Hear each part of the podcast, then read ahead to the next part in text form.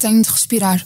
Relaxar. Não consigo respirar. Odeio-me na maior parte dos dias. Estou Tenho ansioso. ansiedade. Estou tão cansada. Estou sempre com medo que descubram que sou um impostor. Sou uma impostora. Sinto-me um impostor. Não consigo respirar. consigo Estou sempre dormir. com sono, mas quando preciso dormir Sou não consigo. Penso que vou falhar. Estou cansado com muito trabalho. Tenho estado muito cansado. Já acordo ansiosa. Não vou ser capaz. Sinto que nunca sou boa o suficiente. Não sou forte o suficiente. Tenho o peito em carne viva. Estar sempre bem é uma pressão enorme. Leva a dissimulação. Acho sempre que nunca vou conseguir alcançar os meus objetivos. Tentar não controlar tudo à minha volta. Ninguém espera isso de mim.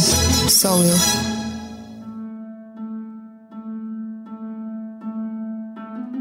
Olá, eu sou Helena Bento. Eu sou a Joana Pereira Bastos. Sejam bem-vindos a mais um episódio do podcast Que Voz é Esta, neste que é o último programa de 2023. Vamos fazer uma pausa no Natal e no Ano Novo e regressamos em janeiro com novos temas de saúde mental e novos convidados. Hoje vamos falar sobre a reforma da saúde mental que está em curso no país. Vamos procurar saber em que consiste e fazer um balanço da sua implementação, percebendo que medidas estão já no terreno e quais falta ainda concretizar.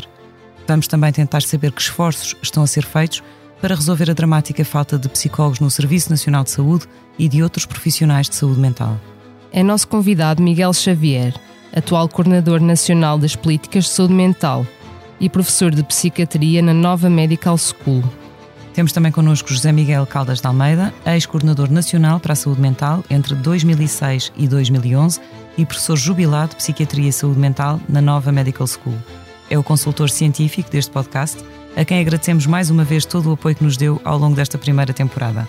Olá aos dois, muito obrigada por terem vindo. Esta é a nossa voz, a voz da Medis, sempre ao seu lado no acesso, prevenção e acompanhamento da saúde, com produtos e serviços que fazem bem ao corpo e mente.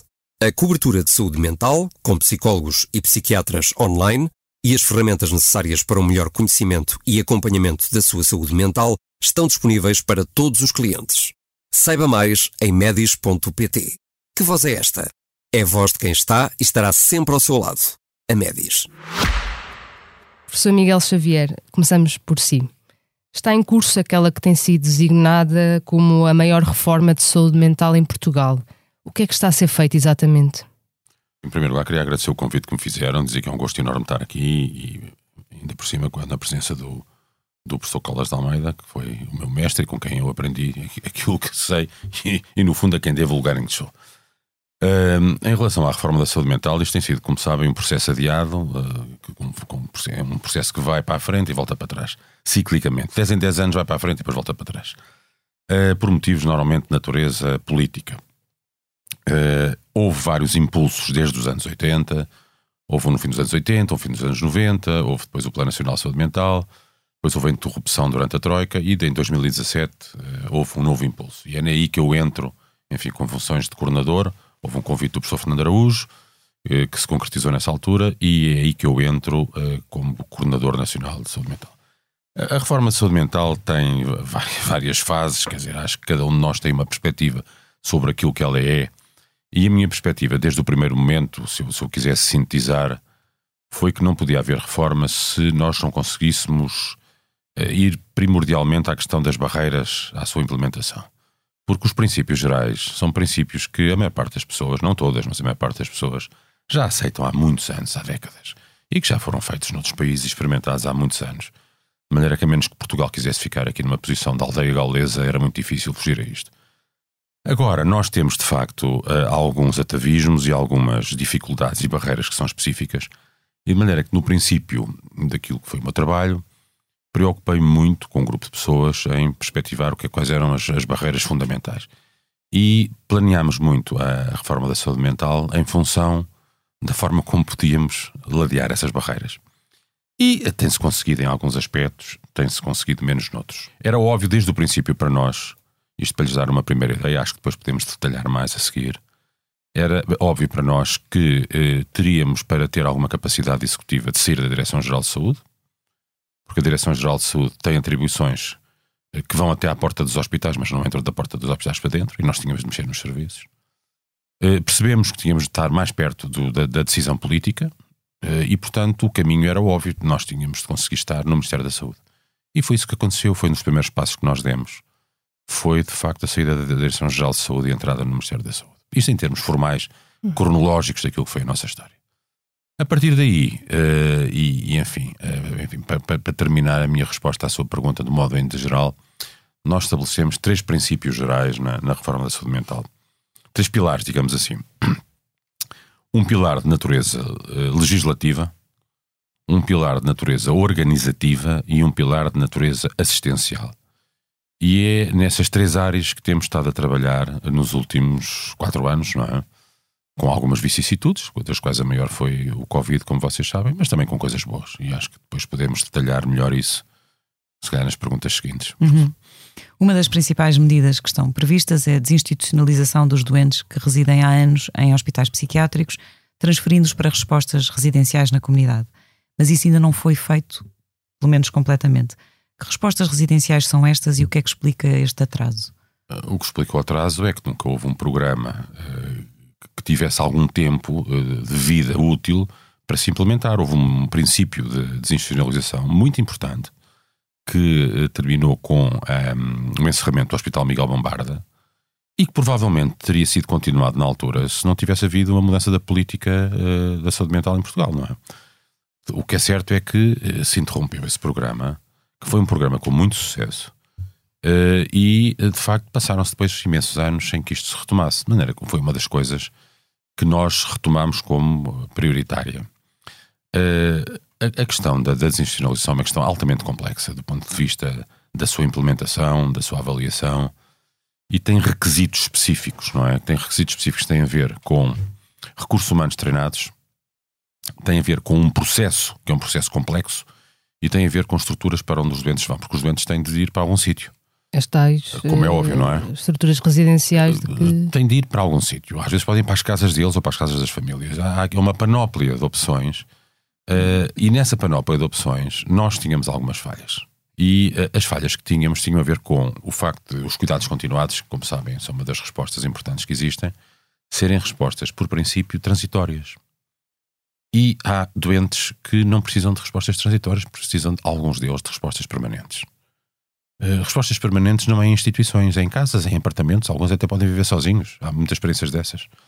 Mas que nós tínhamos de arranjar aqui uma alternativa que tivesse ao lado dos cuidados continuados, que fosse uma alternativa que hum, funcionasse com alguma flexibilidade para permitir que eh, dif- os- diferentes doentes pudessem ser alocados a diferentes realidades.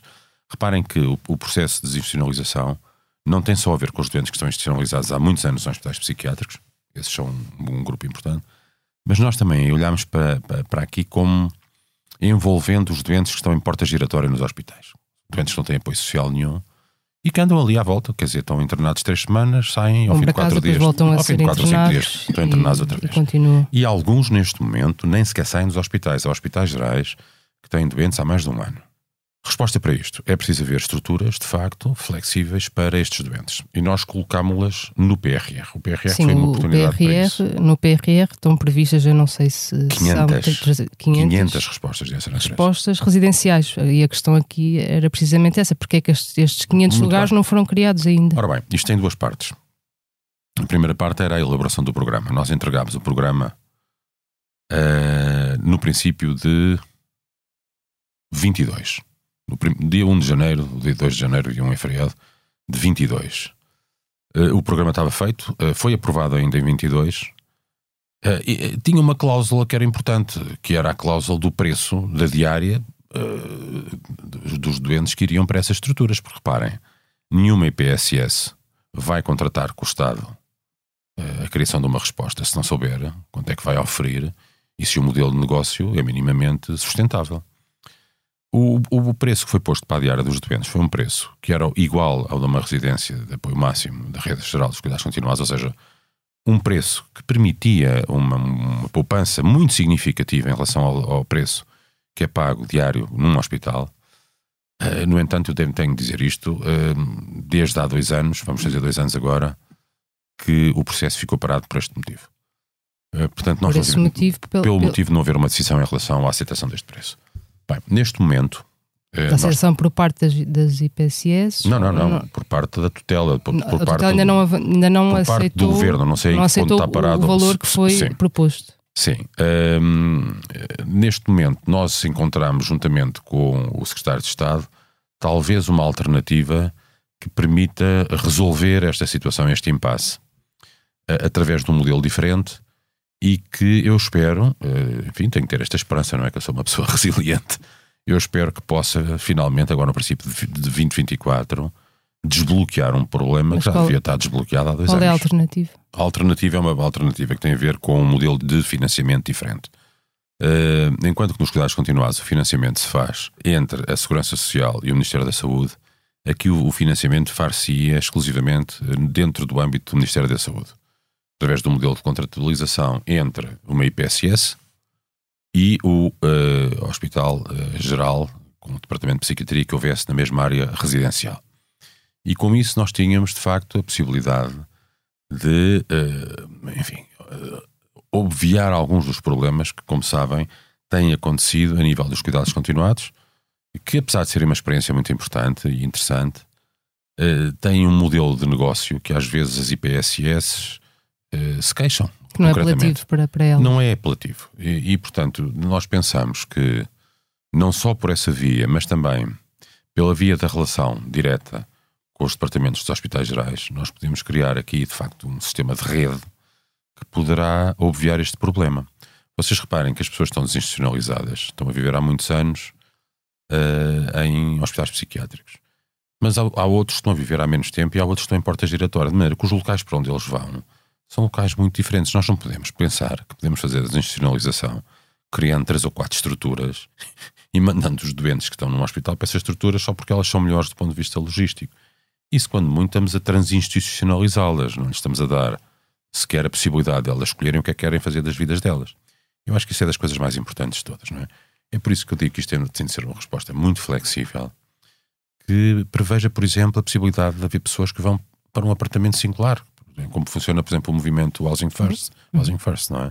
E tudo isso tem de estar previsto. Há pessoas que não querem ficar sozinhas, há pessoas que querem ficar com outra pessoa, que são criar uma amizade, há pessoas que querem ficar num grupos de três ou quatro. Portanto, as estruturas para onde elas forem têm de parecer casas como as nossas. Não podem ser enfermarias, não é? E o, o processo, enfim, tem, tem- tem de se basear nisso. Agora, isto é um processo que precisa de tempo e precisa de sustentabilidade. Isto não se faz de um dia para o outro, não é? Tem de haver uma preparação importante com os doentes, especialmente com os doentes que estão há mais tempo internados. Eh, e tem de, ter uma, tem de haver também um trabalho importante com os profissionais. Quer os profissionais que estão a referenciar as pessoas, quer os profissionais que os vão receber. recebe. Outra medida central da reforma e que está igualmente prevista no PRR é a criação das equipas comunitárias para garantir os cuidados mais próximos das populações. Estavam previstas 10 equipas para este ano, 5 para adultos e 5 para crianças e adolescentes, mas ainda não foram criadas. Como é que se pode garantir que os cuidados são prestados em ambulatório e que só em último recurso é que internamos pessoas com doença mental grave, como aliás prevê a nova lei da saúde mental, se não há equipas suficientes no terreno?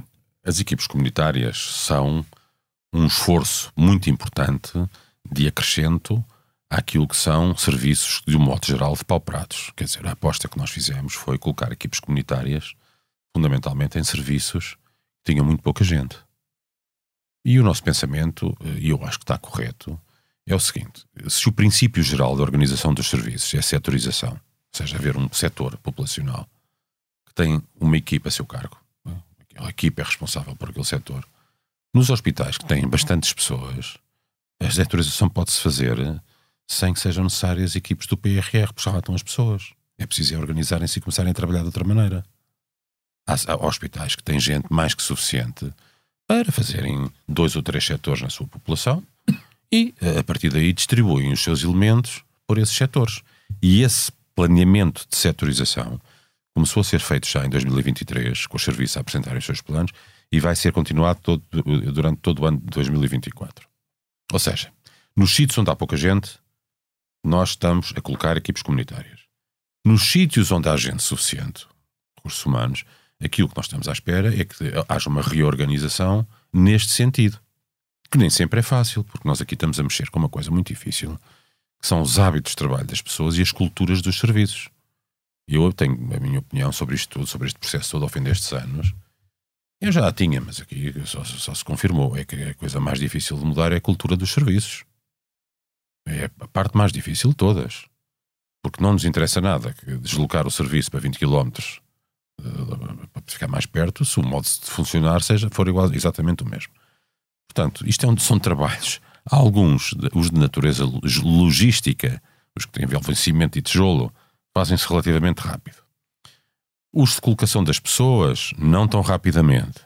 Os da mudança de mentalidade das pessoas que trabalham, isso vai demorar mais tempo. Mas mesmo que essa reorganização de- de- da forma de trabalhar se concretize, as equipas são suficientes? Não precisamos de mais equipas? Eh, Nós vamos ter 40 equipes comunitárias, de- 20 de adultos e 20 de crianças. A mais. E eh, no- na faixa mais litoral, eh, para além de haver já serviços que há muitos anos trabalham de- neste modelo e que têm equipes comunitárias, não é? Não estamos a criar uma coisa do zero. Isto já existe há muitos anos em algumas equipes. Eu lembro quando entrei em 1989, o meu serviço já tinha equipes comunitárias, já estava tudo setorizado em equipes comunitárias, em 89. Portanto, E vários outros serviços por esse país estavam organizados dessa maneira. E outros não. Eh, Há serviços que, como sabem, eh, aliás, eh, publicamente algumas pessoas fazem declarações nesse sentido, consideram que este modelo é um modelo que não é o melhor. E a vida é assim, há sempre divergências entre as pessoas. Quanto às equipes comunitárias, nós tivemos eh, muita facilidade na criação das primeiras 20, E agora está a ser um e este ano, complicado. e este ano, que são as primeiras 10 do PRR, é mais complicado. E a complicação tem a ver com o tempo, o termo do contrato. Os termos do contrato para estas equipes novas são simples do ponto de vista conceptual, mas pelos vistos mais complexos do ponto de vista operacional. O que é que se passa? Passa-se que no PRR há duas metas que estão associadas. A primeira, a criação da equipe. A segunda, acoplada e obrigatória, porque Portugal assinou isto, que diz que eh, o orçamento destas equipes, no ano seguinte, entra para o Orçamento Geral do Estado. É incorporado no Orçamento Geral do Estado. Ok? E nesse sentido é preciso que haja uma incorporação. E para isso é preciso haver um despacho que ligue essa, uma meta do PRR com outra meta do PRR. E este despacho ainda não saiu. Nós fizemos a designação das equipes comunitárias em fevereiro e estamos à espera que este despacho saia para que as equipes comunitárias possam ser lançadas. Porque senão nem os próprios conselhos de administração dos hospitais sabem em que modelo é que hão de fazer as contratações. Mas enfim, é, nós estamos convencidos que isto, mais cedo ou mais tarde, se resolve. A nossa ideia tinha sido criarmos 10 equipes este ano e mais 10 para o ano, e com isso anteciparmos de um ano a meta do PRR e ficamos com 40 equipes comunitárias. Mas há aqui uma, pronto, há aqui uma série de, de entraves e de medidas que estão Há a tardar entraves. e de medidas que estão a tardar, enfim, a, Uhum. a serem criadas. E uma delas também tem a ver com a criação de serviços de internamento nos serviços onde eles ainda não existem. Uhum. Ah, e vários destes serviços já foram criados, mas pelo menos três novas unidades, e corrija-me Uhum. se estiver enganada, já foram criadas, mas mantêm-se fechadas. Uhum. O que é que se passa? É mais uma vez falta de profissionais. É muito simples. Eh, As unidades eh, estão de facto totalmente prontas. São unidades centrais e nucleares para nós, porque permitem que áreas importantes que estão a cargo de hospitais psiquiátricos passem para os hospitais gerais onde essas pessoas vivem. E no caso, por exemplo, do Oeste, estamos a falar de uma distância de 100 km. No Médio Ave estamos a falar de uma distância de 30 a 40, mas no Oeste é muito. E temos também uma unidade que foi criada de adolescência na, no Hospital Puy de Valente, pertence ao Centro Hospitalar Lisboa Norte. Essas unidades são todas criadas e ontem foi inaugurada uma, como sabem, não é? Eh, a questão que se coloca com elas é uma questão que não é, não é segredo para ninguém, tem a ver com a contratação dos recursos humanos e com a dificuldade de, de se contratarem pessoas para esses, esses serviços.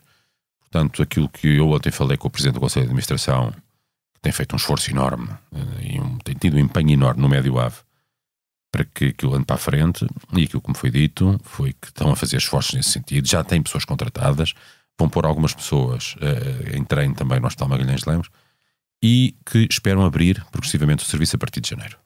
O que será bom. Quer dizer, se pensarmos que aquilo nunca na vida teve um serviço de internamento, eh, nós não podemos agora achar que por, por- por demorar mais de 3 ou 4 semanas, o problema está aí.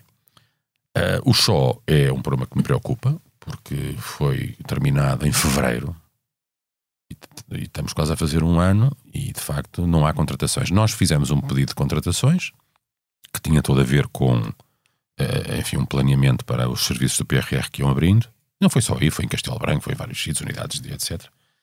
de 113 pessoas. Eh, Isso foi feito antes das férias e estamos à espera que ele seja. Não sei como é que é o termo, despachado, assinado.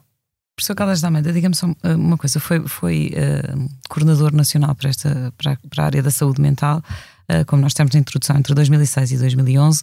De facto, e como também o, professor Miguel Xavier disse no início, a reforma da saúde mental em Portugal é uma área com muitos avanços e recuos, uh, talvez mais recuos do que, do que avanços, infelizmente.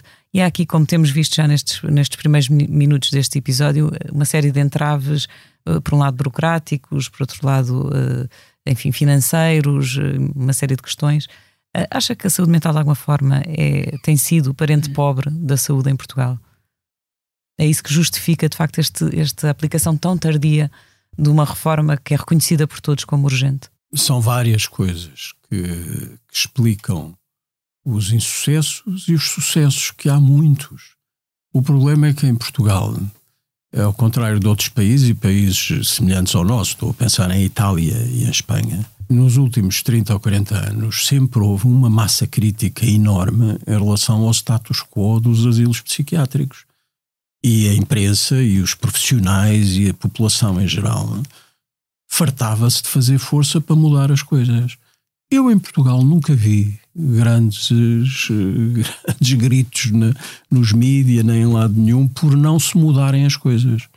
Portanto, eh, o primeiro problema é que Portugal, por qualquer razão, é um, um país onde a percepção da necessidade da, da- da reforma da saúde mental foi sempre eh, muito pequena eh, e teve enfim, um bocado circunscrita a alguns grupos de pessoas que se interessavam por isso. Agora, apesar disso, eh, houve avanços muito importantes e eu acho que é uma injustiça não falar deles, porque, por exemplo, falou do Miguel Bombarda. Miguel, Miguel Bombarda eh, fechou em 2011. E ainda bem que fechou, embora tenha havido imensos protestos, porque era um templo da psiquiatria que, que acabava e não sei.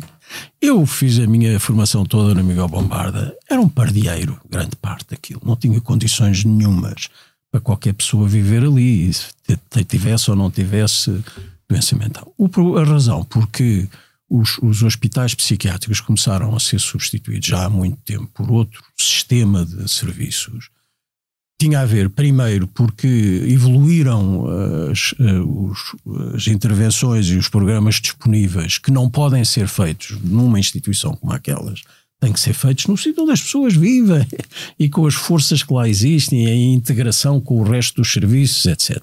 E por outro lado, os hospitais psiquiátricos, ainda hoje, em alguns países, por exemplo, no leste europeu, são um travão enorme à reforma porque absorvem o dinheiro todo. Se vocês forem a um país do leste europeu, 85 ou 95% do dinheiro é gasto em grandes instituições psiquiátricas. Portanto, se quiserem mudar alguma coisa, não, não conseguem fazer porque não há dinheiro para isso. Por outro lado, a reforma da saúde mental, hoje sabe-se que é das reformas mais complexas que existe do ponto de vista social. Porque não é como nos outros ramos da medicina, que é fazer mais, pôr mais dinheiro, comprar máquinas mais modernas, ter intervenções mais eh, diferenciadas, etc. Não. A reforma da saúde mental é mudar de um modelo em que vai ser preciso pegar no, no- no- no dinheiro e nos, no- nos profissionais que estão aqui e pô-los ali. E ainda por cima não é pôr num aqui para pôr um ali, é tirar de um aqui para pôr numa rede que tem que estar em muitos sítios e que tem que estar integrada depois com muitas coisas. É a tal mudança total de paradigma, não é? Há- há- não, mas isto tem implicações do ponto de vista operacional que não tem mais nenhuma reforma da, da, da- saúde. É por isso que existem centenas ou milhares de teses de doutoramento e milhares de papers sobre a analisar os, os problemas da reforma eh, da saúde mental. Apesar de tudo, e para não fugir do Miguel Bombarda, eu acho que é justo eh, aqui lembrar às pessoas que vivem, por exemplo, na zona de Lisboa, que quando eu comecei a trabalhar em psiquiatria no princípio dos anos 80, qualquer pessoa que vivesse no sul do país, a única expectativa que tinha de ter cuidados de saúde mental resumiam-se praticamente ao Hospital Miguel Bombarda e ao Hospital Júlio de Matos. Vivessem onde vivessem. E, e estavam lá todos juntos, os, os pessoas com problemas de, de deficiência intelectual, os problemas com depressões, aquilo, aquilo obviamente não era um, uma solução. E apesar das dificuldades todas, e graças, por exemplo, a um homem chamado Nuno Afonso Ribeiro, que em 1983 fez o primeiro plano da área metropolitana de Lisboa, o Hospital Miguel Bombarda, quando fechou, tinha sido substituído por, por 13 ou 14 serviços de psiquiatria. Em Cascais, em Sintra, no Barreiro, no, na Almada, em Setúbal, e por aí fora.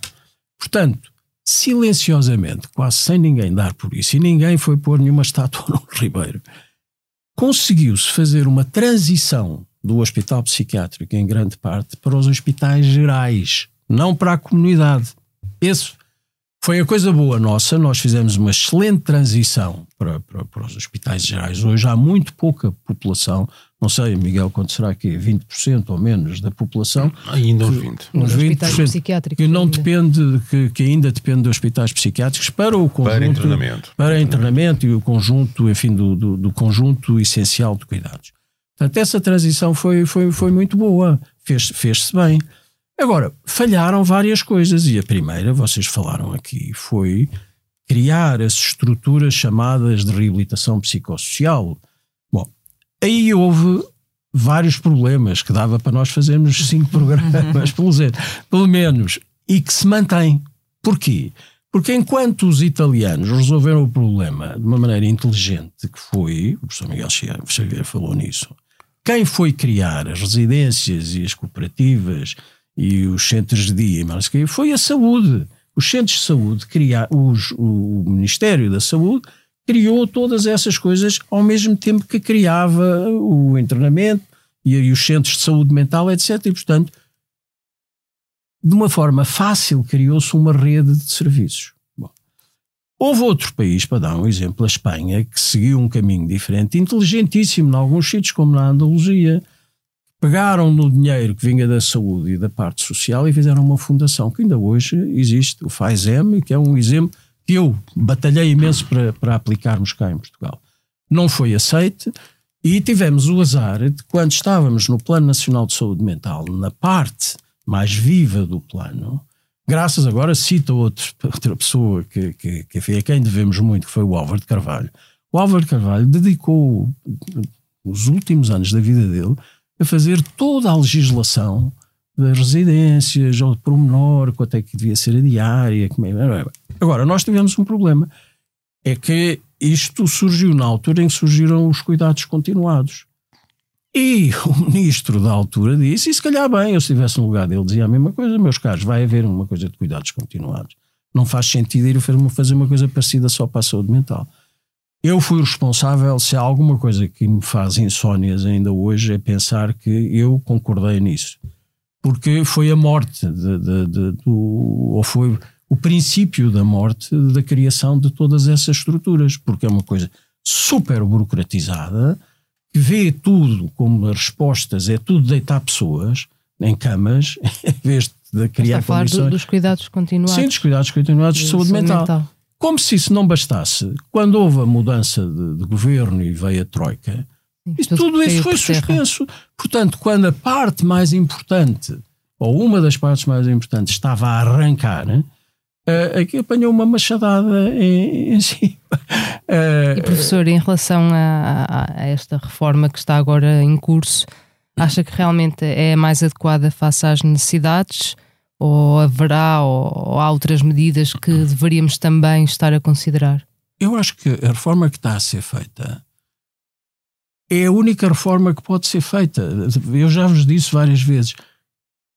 Toda a gente devia ler aquele de, o World Health Report do ano passado, que diz lá de uma forma clara: a reforma de saúde mental tem que fazer três coisas. E as três coisas que têm, que têm que ser feitas estão a ser feitas pela reforma atual como estavam a ser feitas pela reforma anterior, de formas diferentes, claro, depois há contextos diferentes, mas é óbvio que a prioridade hoje em dia tem que ser desenvolver equipas comunitárias. E agora aí depois, se eu tiver tempo, eu gostava de dizer algumas coisas das minhas preocupações. As equipas comunitárias é obrigatório haver. O problema é nós termos ainda tão poucas, não é? De, de, embora tivessem sido começadas, eu acho que as primeiras equipas comunitárias a sério que houve foi nos anos 80, um, algumas no meu serviço, e, havia, e prosperaram muito bem, e não, não, houve, não havia razão nenhuma para não terem sido feitas noutros sítios. Agora vamos ao ponto. Porquê é que não surgiram noutros sítios? Porque as condições que os outros tinham eram iguais às condições que, nós tínhamos, que o Fernando Fonseca tinha, que Viseu tinha e por aí fora. Por um problema grande. É a falta de massa crítica que nós temos. O professor Miguel Xavier falou isso. É preciso treinar pessoas, é preciso pessoas que foram moldadas numa determinada maneira e o problema é que não se remoldam pessoas. Então a questão da mudança de eh, mentalidades, não é? Exatamente. Mas dos próprios depois? profissionais de saúde? é Os próprios, sobretudo os próprios. Está os dos profissionais Com certeza, então quem é que faz, quem é que presta os cuidados? São os, são os profissionais, com certeza. Sim, quando falou da, da questão da massa crítica, estava a pensar eh, também que poderia ser a Sim, sociedade civil. Sim, daí também da sociedade civil. Eu não vejo em Portugal. E dos governos. E dos governos. Reparem, só eh, eu só vi um verdadeiro interesse de- de- de- dos governos e da sociedade civil pela saúde mental, agora com o Covid, às vezes por más razões. Porque o, o problema principal da falta de preocupação com a saúde mental manteve-se com o Covid. Ninguém, toda a gente fala, coitadinhos, dos que andam com burnout, disto e burnout daquilo, e quem é que se preocupa com as pessoas que têm doenças mentais graves?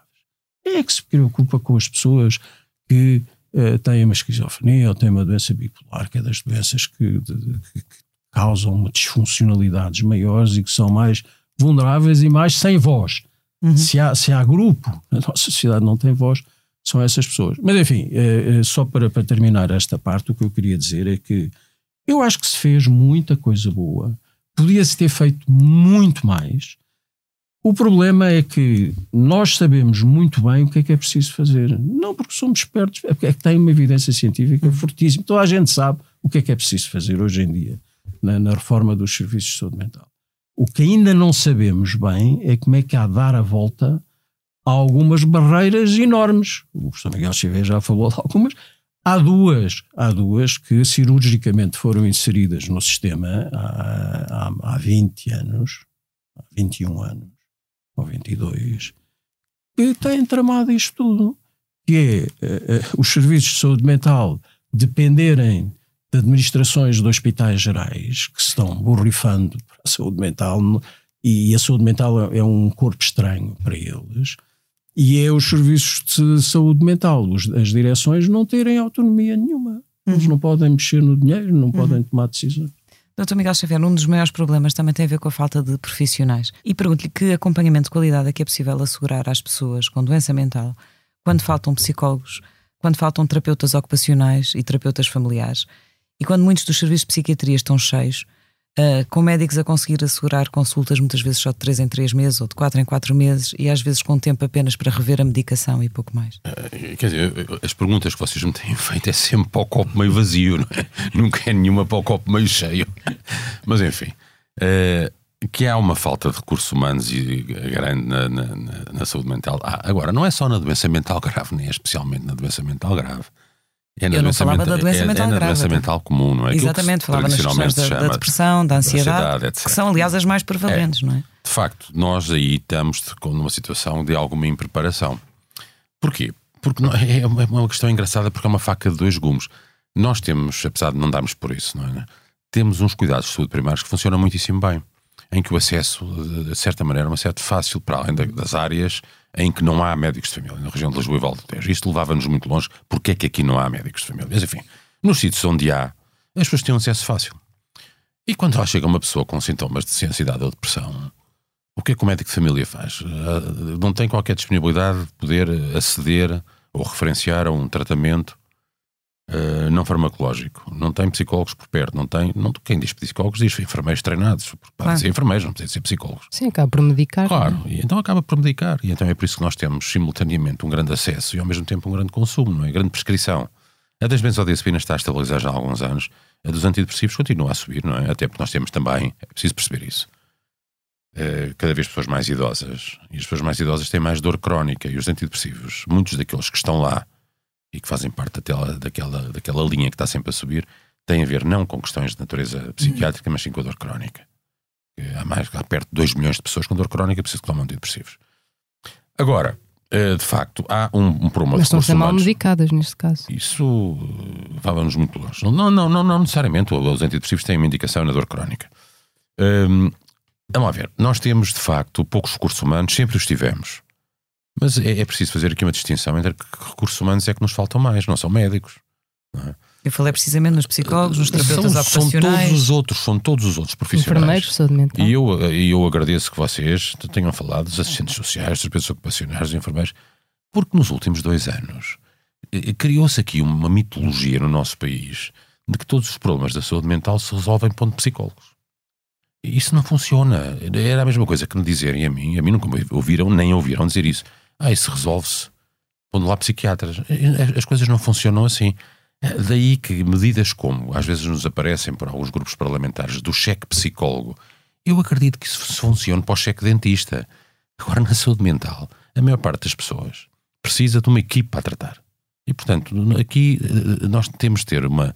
lutar contra os problemas fundamentais da, da, da- da nossa raiz portuguesa, que é o corporativismo mais arraigado que eu tenho encontrado em toda a Mas, parte. mas, doutor, no caso dos psicólogos, por exemplo, é sabido que o número de psicólogos no Serviço Nacional de Saúde é claramente insuficiente Sim, mas, mas o dos terapeutas ocupacionais ainda é mais insuficiente. Eu- mas eu também E o falei dos assistentes caso. sociais, então, ainda é pior. Claro. E mais de metade destes doentes têm problemas sociais gravíssimos.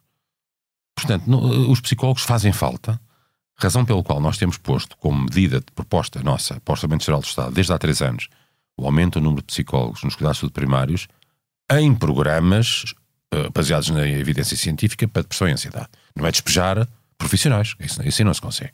Mas que eu estou totalmente de acordo consigo, nós temos uma falta gritante de profissionais não médicos. Agora, os profissionais por si sozinhos não funcionam. Isto só funciona em equipes. Sabe porquê? Porque as necessidades das pessoas são muito complexas.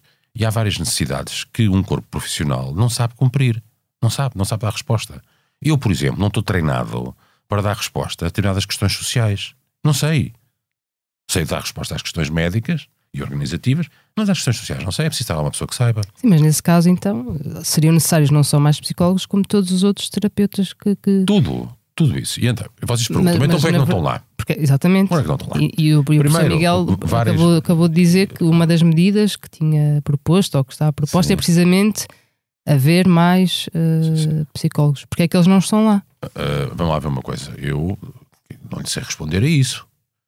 Repara, eu fiz essa proposta em 2021, 2022 e este ano. Portanto, não lhe sei responder a isso. Não E o que é que lhe é dito? Uh, não Que me resposta lhe é dada? Uh, Normalmente não há muitas respostas, porque sabe que os circuitos entre aquilo que nós, as nossas propostas, são feitas à tutela, e que depois aquilo que é feito na aceitação daquilo que é posto no, no- no- no Orçamento Geral do Estado, é decidido nem sequer ao nível da tutela, é decidido muito mais à frente, não é? Para os grupos parlamentares, por isso tudo. Agora, há aqui coisas que é preciso nós percebermos. Nós, com a introdução das equipes comunitárias, estamos a conseguir colocar no sistema 40 vezes 7 elementos. ok? São quase 300 elementos e eu peço-vos para vocês fazerem uma comparação com o famoso concurso dos psicólogos, que dura não sei quanto tempo, para 40 pessoas para o país todo. Quer dizer, Sim, mas também já concluímos aqui que mesmo essas equipas não, não serão suficientes. Eh, já lhe disse que é preciso que o resto dos serviços se organizem dessa maneira. E essa é uma tarefa muito mais difícil do que criar equipes comunitárias. De raiz. É fazer com que as que já estão lá a trabalhar há 20 anos de outra maneira mas essas têm psicólogos, essas têm. Tem, alguma uma grande parte delas tem, tem, tem. Há, depende dos sítios. No litoral, sim. Na zona da raia, menos. E é por isso que estamos lá por as equipes comunitárias. Mas vamos lá ver. Nós precisamos de pessoas, precisamos. Temos um déficit, temos. A situação não melhorou 10 anos depois do, da, da- da elaboração do plano de saúde mental. Não melhorou. Em 2017, quando nós fomos ver o que é que havia em relação a 2006, os médicos, havia muito mais médicos, muito mais. E as outras classes profissionais estavam iguais. ok? Isso é muito claro. Mas no caso dos psicólogos, por exemplo, no, no Reino Unido, Sim. a psicoterapia, por exemplo, está integrada no Serviço Nacional de Saúde e é de acesso gratuito, nomeadamente para problemas como a ansiedade e a depressão, sabendo-se que tem eficácia comprovada, nomeadamente no que Muito respeita à prevenção da Muito recaída. bem, muito bem. Está pensada, já, já nos disse que não tem tido resposta Não, da não. tutela relativamente aos seus pedidos, mas está pensada alguma coisa a este nível Sempre em Portugal? tudo aquilo que foi proposto quando nós fizemos o plano, enfim, o plano, a exposição das barreiras em 2017 para agora, um dos capítulos, são 10 capítulos, um dos capítulos que lá está é sobre cuidados de saúde primários e o que lá está é exatamente a criação de programas baseados na evidência de step de care para os, os cuidados de saúde primários. Não é despachar e despejar para lá pessoas. Não, Mas neste é momento, disso. o, que está no, no, no PRR, as prioridades que foram assumidas nesta fase foram outras, não foram essas. Não, O que eu- foi, assumido, eu- eu o que foi assumido como prioridade nesta fase é o PRR e os pontos que estão. Hum, eh, peço, peço imensa desculpa. Eu acho que nós temos de ser exatamente claros sobre as coisas. Na altura em que foi feito o PRR, eu, que estava a discutir o PRR da saúde mental, não é? o melhor que podia e o melhor que sabia, e acho que apesar de tudo foi bom, hum, disse na altura e ofereci-me na altura para ficar com, a, com essa área do planeamento dos programas, não é de colocação de pessoas. É- eu volto a bater nesta tecla, é planeamento de programas baseados na evidência. E disseram que não, que isso ficava na área dos cuidados de primários. E ficou. E está lá escrito. O grande problema é que quando depois se vai à folha eh, onde estão os fundos, para essa área em especial, de facto não está lá nada. Terá havido aqui um lapso. Terá havido, terá havido aqui um lapso porque é, tanto quanto sei, a única área em que isto aconteceu. Das nossas áreas da saúde mental não aconteceu em nenhuma. E de outras áreas que eu conheço também não. Transformação digital. Aqui houve de facto alguma coisa que eu desconheço completamente, porque isso não teve debaixo da minha seja, na alçada. área dos cuidados de saúde Ah, primários está não- lá escrito criação de programas de step de care para. e não está atribuído nenhum, nenhum Não financiamento. Mas traduza-me só isso por, por miúdos. Esses programas serão, são o quê? Exatamente para que quem está do São- outro lado são, nos consiga são, perceber. são programas que funcionam através da utilização de todos os agentes que estão nos cuidados de saúde primários. Ou seja, não se pode pensar que um profissional responde a tudo. Porque as pessoas que vêm com problemas de depressão e ansiedade não, não têm todos os mesmos problemas de depressão e ansiedade. As pessoas são diferentes umas das outras. E, portanto, normalmente aquilo que acontece é um programa de step de care, ou seja, de escalada.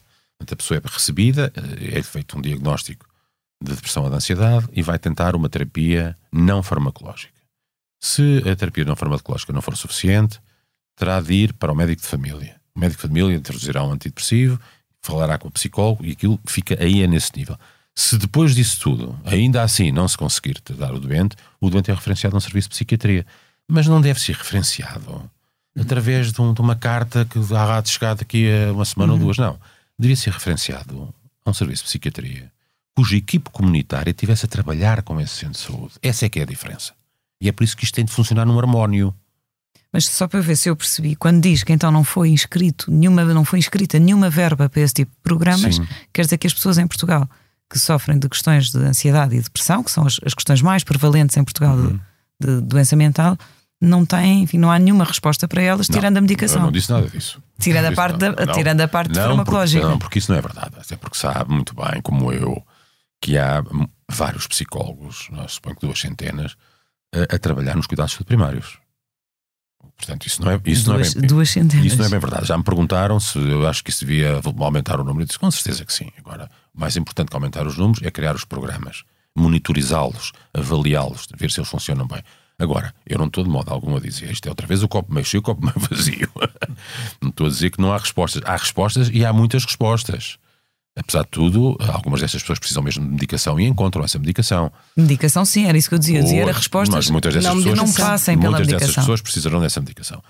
Respostas que não dependam da medicação, encontramos algumas nos psicólogos que lá existem e outras não vão E- encontrar. E exatamente, ou seja, a E- grande e- maioria, até porque o, Mas- o mas- preço dos- da, da psicoterapia no privado é completamente proibitivo. É, é difícil. Mas, ouça, não é por acaso então que nós criamos, na, na, na- na proposta que fizemos ao governo, uma, uma secção específica só para falar deste assunto. É porque reconhecemos que este assunto é um assunto que tem de ser resolvido. Não podemos, no entanto, pensar que em Portugal, com as dificuldades que nós temos, podemos ter logo um sistema como o IAPT inglês, que é aquilo que falou. O sistema IAPT inglês, só para lhe dar uma ideia da grandeza do que estamos a falar, em Londres, que tem 10 milhões de habitantes, que é o tamanho de Portugal mais ou menos, não é? Tem 5 mil terapeutas IAPT. Pronto, isto é impensável. Nós não conseguimos ter para, o país, de um momento para o outro, tal como nós também não conseguiram de um momento para o outro, 5 mil terapeutas. E, e, e se calhar nem precisamos de uma coisa dessas, porque os países são diferentes, as redes de, de suporte social também são diferentes, etc. Não, não vamos aqui. Sabe que às vezes hum, tentar aplicar modelos que funcionaram noutros países diretamente dos nossos, sem adaptação, dá asneiras enormes. Agora, não há dúvida que este é um modelo que já foi aplicado em, em sociedades, algumas até parecidas com a nossa, em alguns aspectos, como a chilena, por exemplo, e, e, e noutras, e funcionaram muito bem. Portanto, eu, de modo algum, vou desistir de, de tentar conseguir que esses programas sejam implementados no nosso país. é? Mas, se eu posso meter aqui. Claro que a sim. Eu acho que o que era muito importante, seguramente nesta questão, mas noutras também. Sim, senhor, discutir porque é que não se põe mais psicólogo, menos psicólogo, não se tira da algebeira isto e mete aquilo e não sei o quê, não sei o que mais. Não haver espaço na sociedade portuguesa para se discutir a sério estas questões. Por exemplo, a questão que nós estamos aqui a discutir, questão vital, vital.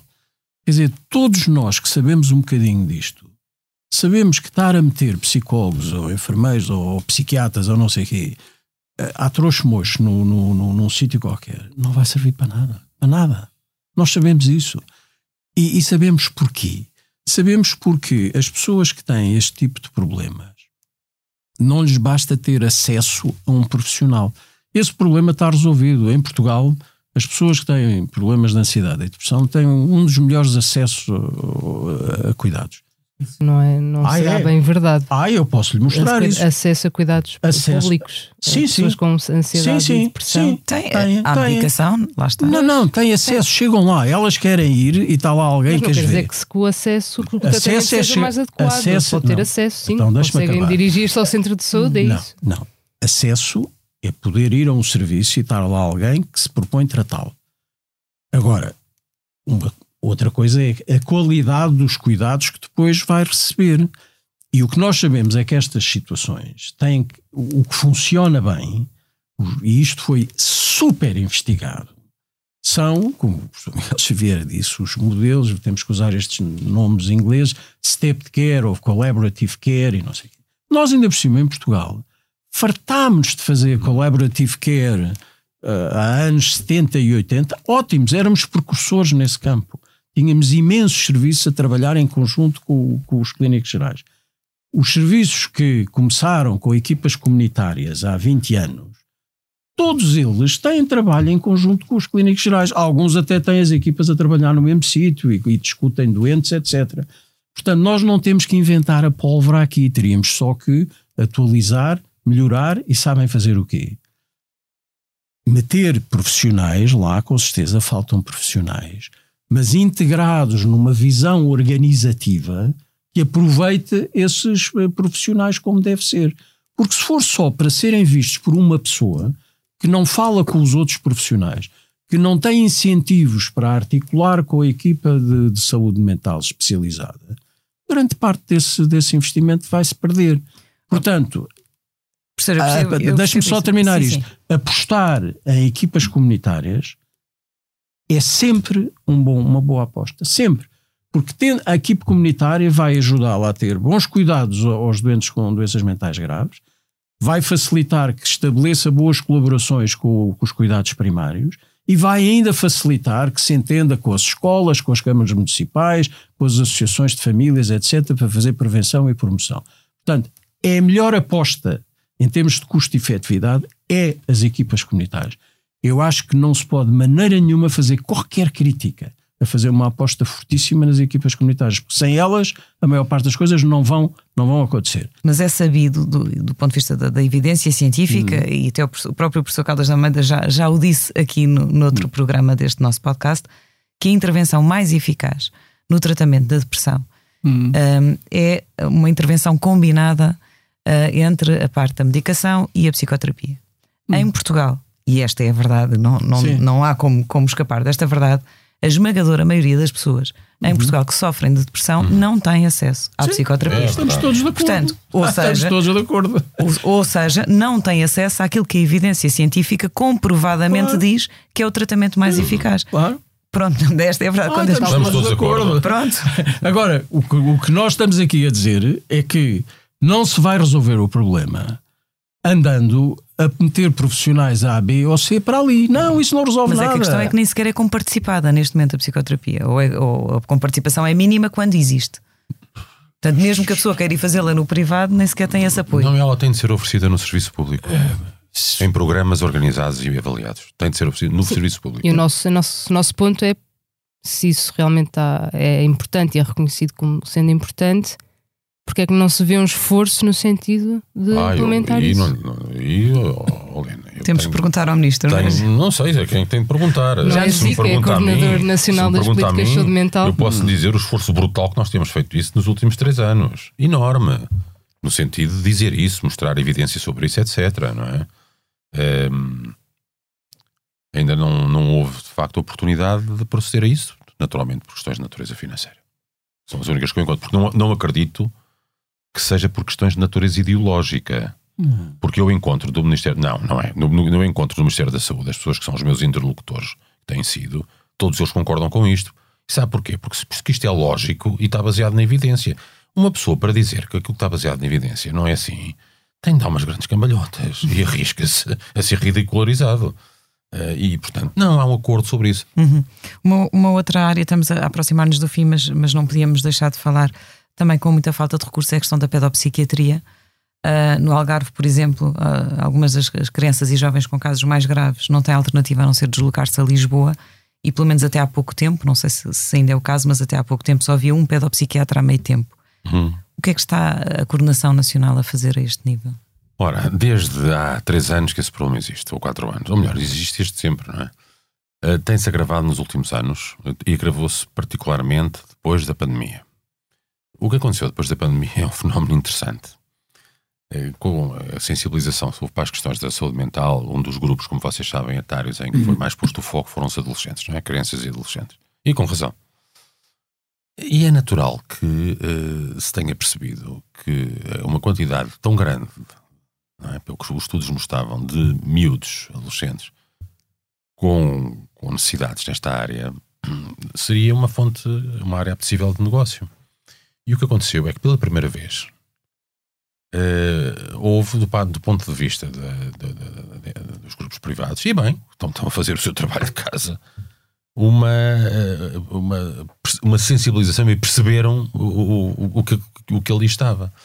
E nos últimos dois anos, principalmente no último ano, tem-se assistido a uma, uma saída em torrente eh, de, de pedopsiquiatras do, do serviço público para eh, serviços privados que estão a montar com, através, já não através do modelo antigo, que era o modelo das clínicas, que a pessoa ia lá, fazia a sua consulta e ia para casa. Não. Estão a fazer, já estão a, a montar em termos de equipes estruturadas que têm vários pedopsiquiatras, mas também tem os psicólogos, os terapeutas ocupacionais, terapeutas da fala, tudo isso. Ou seja, havia aqui um filão gigantesco que naturalmente os- os- os serviços privados neste momento estão a... E neste momento nós estamos a assistir, infelizmente, a uma saída maciça de eh, pedopsiquiatras da, da- da- do sistema público. Para além de que os pedopsiquiatras eh, têm uma taxa de formação anual muitíssimo baixa. Mas nós temos um problema concreto na pedopsiquiatria.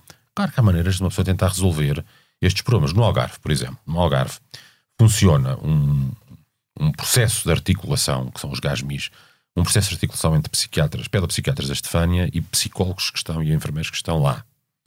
E eh, a supervisão é feita por, à distância e consegue-se com isso impedir ou evitar que muitas daquelas crianças, às vezes com situações muito pesadas, consigam vir, eh, tenham de vir Tenham de para a Lisboa, Lisboa. não é? Que são 300 km para cima e 300 para baixo, às vezes com miúdos agitados, etc. E há experiências dessa natureza eh, em, alguns, em alguns locais.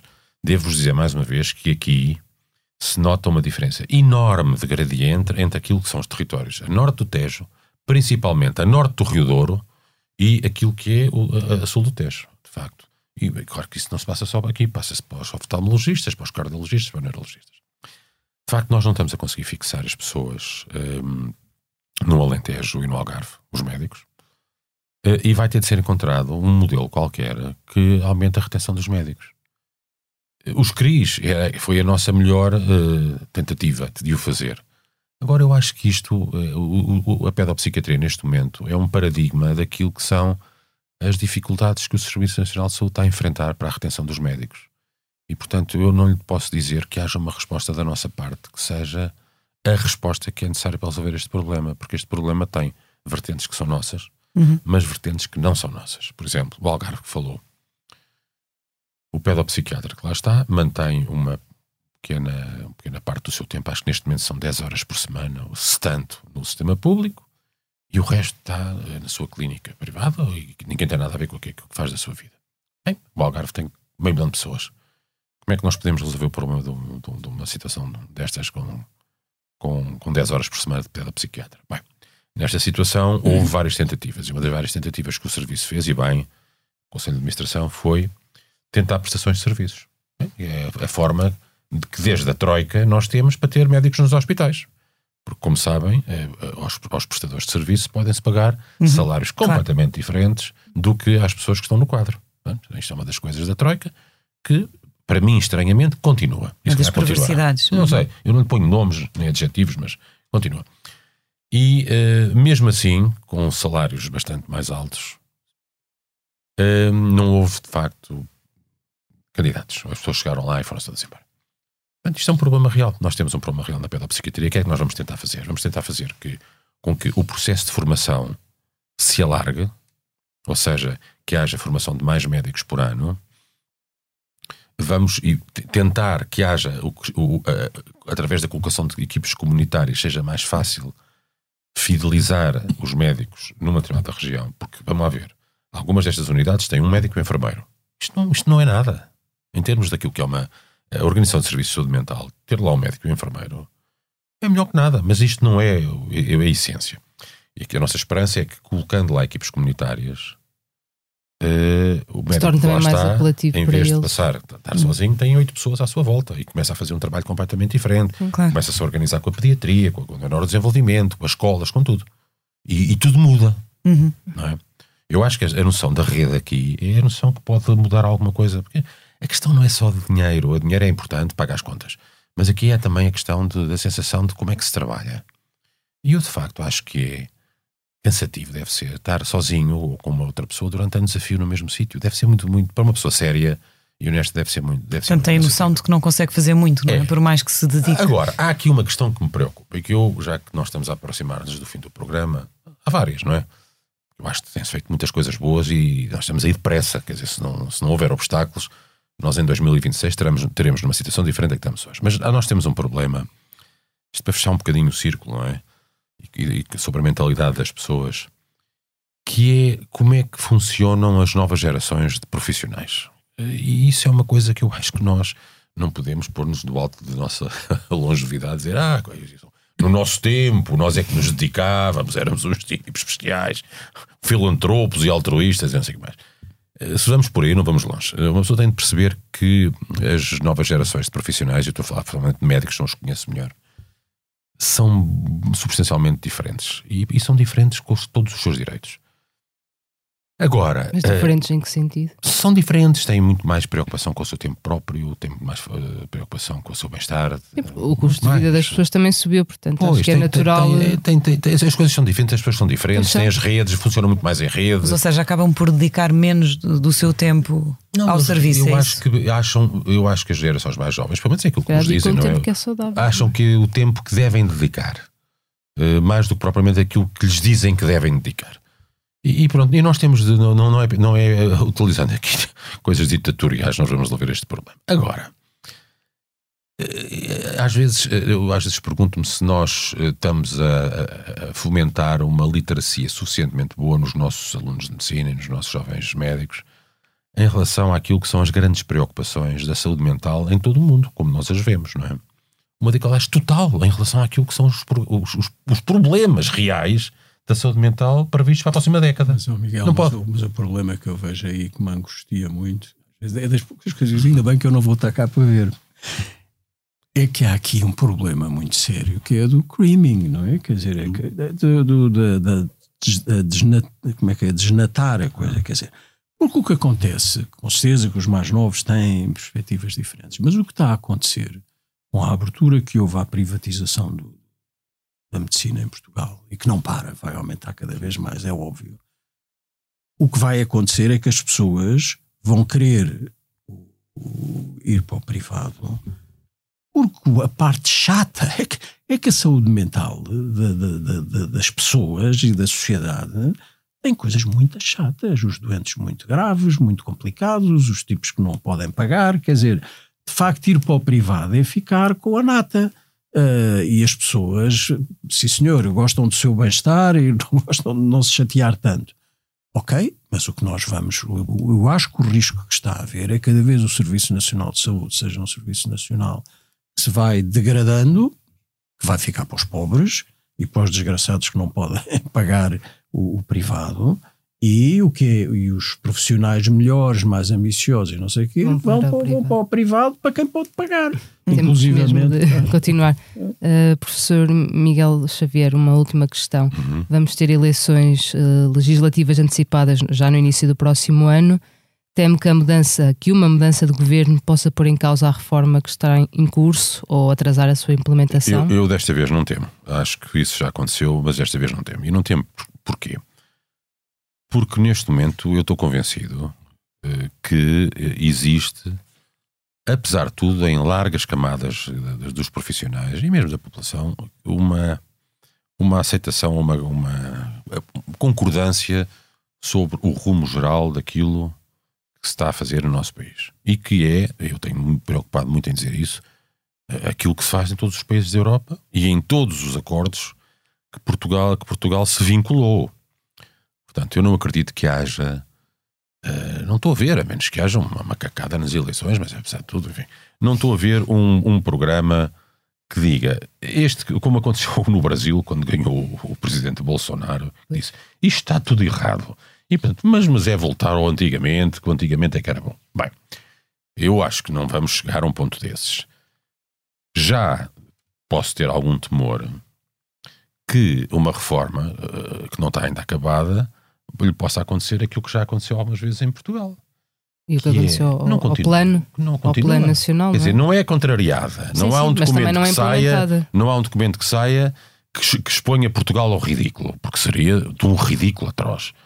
Eh, acho que não. Agora pode haver uma coisa em que as coisas são. É aquela coisa. Fica para as calendas, não é? Pois, as das gavetas, não é? As coisas ficam nas gavetas. Enfim, eu espero que não. Acho que. Eu, eu aliás, falei disso no Congresso de Psiquiatria. Eh, e acho que neste momento nós temos a concordância e temos a aprovação das pessoas em relação a isto. Eh, pronto. Portanto, eu não estou com medo que haja aqui uma mudança oficial de ramo. Ou de rumo, desculpem. De rumo. Não estou. Não estou à espera disso. Eh, Agora, tudo é possível eh, do ponto de vista da velocidade. Eh, Nós estamos neste momento em velocidade de cruzeiro e, de facto, a coisa pior que nos podia acontecer era, hum, era agora parar. Temos uma coisa a nosso favor. É temos um PRR para cumprir. E se não o cumprimos, o dinheiro vai-se embora. E esse PRR acaba em 2026. Eh, Portanto, eu não- a menos que em, em Portugal as pessoas ensandecessem, ficassem e dissessem que não só o rumo é errado, como não queremos o dinheiro. Duvido Isso é muito. esquisito. Infelizmente chegamos mesmo ao fim do nosso tempo. Obrigado aos dois por terem estado connosco. Prazer. A primeira temporada do podcast Que Voz é Esta termina aqui, mas prometemos voltar em breve com novos episódios. Este episódio contou com a sonoplastia de Salomé Rita e a capa é de Tiago Pereira Santos. O podcast Que Voz é Esta tem consultoria científica do professor José Miguel Caldas de Almeida e está disponível em expresso.pt e em todas as plataformas de podcasts. A todos os que nos ouviram, muito obrigada e até breve. Até breve. Esta é a nossa voz, a voz da Medis, sempre ao seu lado no acesso, prevenção e acompanhamento da saúde, com produtos e serviços que fazem bem ao corpo e mente. A cobertura de saúde mental, com psicólogos e psiquiatras online, e as ferramentas necessárias para um melhor conhecimento e acompanhamento da sua saúde mental estão disponíveis para todos os clientes. Saiba mais em medis.pt. Que voz é esta? É a voz de quem está e estará sempre ao seu lado. A Medis.